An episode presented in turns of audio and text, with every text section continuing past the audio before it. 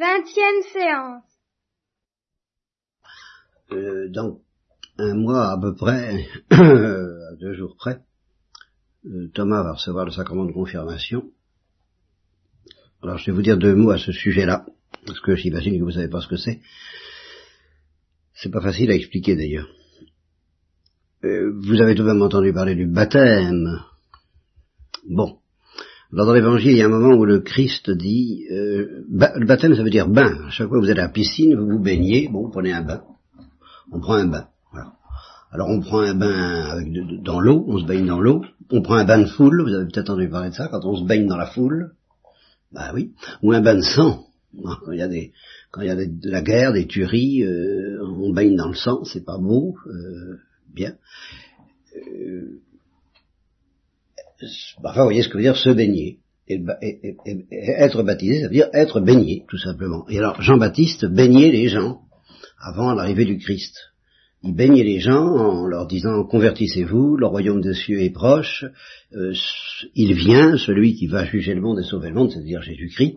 Et euh, Jésus et Jean-Baptiste ont dit faites attention, c'est pas le même baptême, c'est-à-dire c'est pas le même bain. Jean, il vous baigne dans l'eau, mais moi, je vais vous baigner dans le Saint-Esprit. Et c'est pour ça que le baptême, quand on verse l'eau du baptême, que vous avez reçu tous, on dit je te baptise, c'est-à-dire je te baigne, au nom du Père, du Fils et du Saint-Esprit. Donc on est baigné dans le Saint-Esprit, c'est le baptême du Christ. Tandis que le baptême de Jean-Baptiste n'était pas un baptême dans le Saint-Esprit, c'était un baptême dans l'eau purement et simplement. Mais à travers l'eau du baptême, on est baigné dans le Saint-Esprit. Voilà. Alors, ceci étant, euh, vous êtes en classe, euh, vous avez des camarades, euh, je prends les aînés de Thomas, Claire et Marie, elles sont en classe, elles sont des, amies, toutes ces, toutes ces filles-là, et ces garçons, puisqu'il y a des filles et des garçons dans, là où est Claire en particulier, le cours des vallées, on ne pas le nommer, bien. et puis il y a Marie Nutin aussi qui est à ce même cours des vallées, puis il y a le lycée Poincaré pour d'autres, il bon, dans d'ici quelques années, deux ou trois ans, vous serez dans les mêmes classes que Claire et Marie, et euh, la plupart des garçons et des filles avec qui vous serez euh, seront baptisés. Ils seront baptisés. Sauf, bah, il y a peut-être quelques musulmans, il y a peut-être quelques juifs, et puis il y en a peut-être deux ou trois comme ça qui sont pas baptisés parce que les parents qui étaient baptisés n'ont pas voulu faire baptiser leurs enfants. Ça peut arriver, mais c'est rare. Bien, mais donc Claire et Marie ont vécu avec des baptisés. Ils ont fait leur classe, leur terminale, puis leur première avec des baptisés. Ils étaient tous baptisés. Bien. Eh bien, euh, sur euh, dix, il y en avait huit ou neuf qui avaient perdu la foi. Voilà, pratiquement. C'est ça que vous ça qui vous attend. Vous allez vivre avec des baptisés qui n'ont plus la foi. Ni dans l'évangile, ni dans Jésus-Christ, ni en Dieu, ni en rien il y en a qui sont communistes, il y en a qui sont n'importe quoi, il y en a qui sont rien du tout. Enfin, des gens qui ont gardé la foi, bien que baptisés, il y en a très peu dans le monde où nous vivons, en France. En islam, c'est pas la même chose. La religion musulmane, ils ont tous la foi, sauf s'ils viennent en France. Alors là, ils perdent la foi, euh, souvent. Ils perdent la foi, de, ils sont même plus musulmans. Ils perdent la foi en Dieu, parce qu'ils sont en France. En France, on perd la foi. En Afrique, on la perd pas. C'est pas pareil. Bien. Alors c'est comme ça. Donc le baptême, euh, en un sens, euh, ça nous donne la vie de Dieu, ça nous donne l'amour de Dieu, ça nous donne le Saint-Esprit, mais euh, si on, ne se bat pas, vous, allez forcément subir une grosse bataille. Et si vous si vous, vous battez pas, eh bien vous serez vaincu sans avoir combattu. C'est-à-dire vous perdrez la foi sans même vous en apercevoir.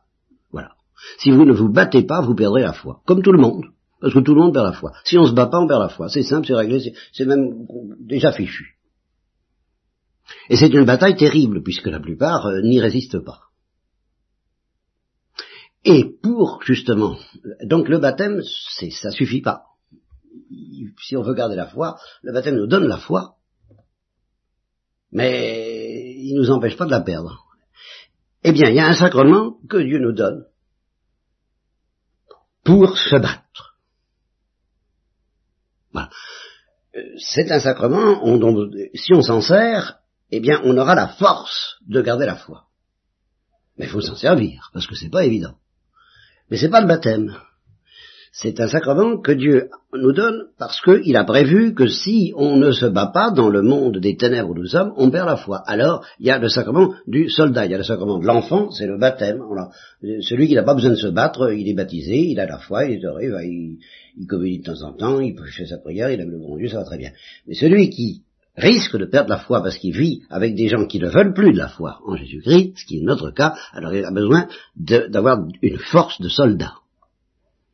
Et le sacrement qui nous donne cette force de soldat, c'est la confirmation.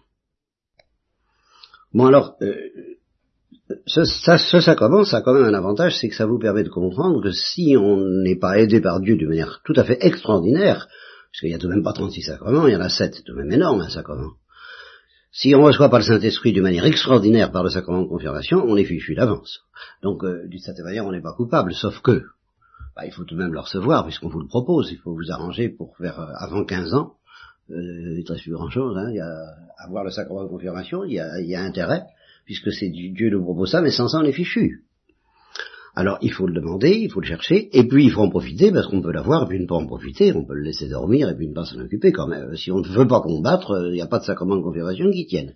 Mais si on veut combattre, il faut le sacrement de confirmation, sinon on ne tiendra pas le coup. Alors, c'est nécessaire pour, la, pour garder la foi et pour, bien d'autres choses. Pour, pour, toutes sortes de combats qu'on a besoin dans la vie, pour dire oui à Dieu au lieu de dire non, bien sûr. Mais pour déjà garder simplement la foi chrétienne, pour être chrétien, pour pas devenir euh, quelqu'un qui ne croit même plus à l'histoire de Dieu, qui ne croit pas qu'il y a quelque chose après la mort, qui donc la vie n'a plus aucun sens, il n'y a plus qu'à c'est un désespoir vous allez sentir, vous, vous verrez vos camarades, c'est ça, puis il y en a, il y en a même de votre âge qui se suicident déjà. Ça, arrive, ça, ça vient très vite. Vous allez, vous allez voir ça, c'est terrible. Eh bien, pour éviter ça, vous avez besoin d'une force.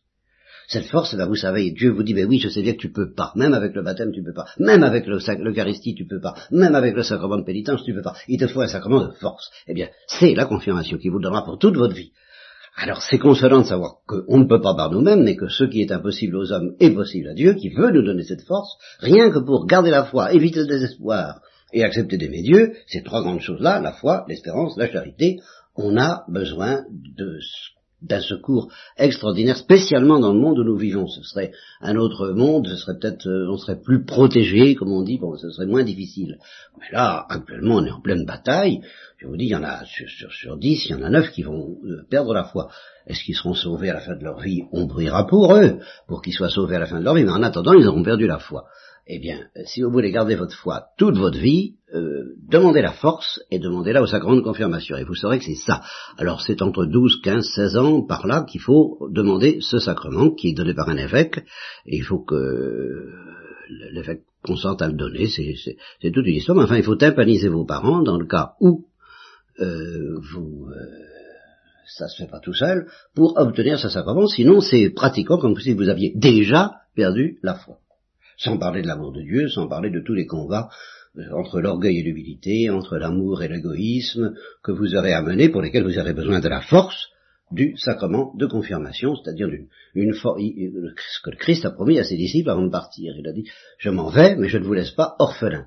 Euh, vous serez revêtus d'une force d'en haut afin d'être mes témoins, c'est-à-dire justement au milieu d'un monde qui est dans les ténèbres de l'incroyance, qui ne sait plus ce que veut dire la droite et la gauche, qui ne sait plus, comme disait le pape, ce que veut dire le bien et le mal, qui ne, veut, qui ne sait plus ce que veut dire aimer ou ne pas aimer, qui ne sait plus ce que veut dire croire ou ne pas croire, et bien vous serez là pour dire je crois. Nous, nous avons cru à l'amour. Et même si je ne sais pas aimer, si je ne sais pas aimer euh, mon époux ou mon épouse, mon frère, ma soeur, mon père, ma mère, mes amis, même si je ne sais pas aimer, je crois, au moins je crois à l'amour. Alors la vie, ça vaut la peine d'être vécue quand on croit à l'amour. Et quand on n'y croit pas, ça vaut pas la peine. Le sacrement de confirmation. C'est tout.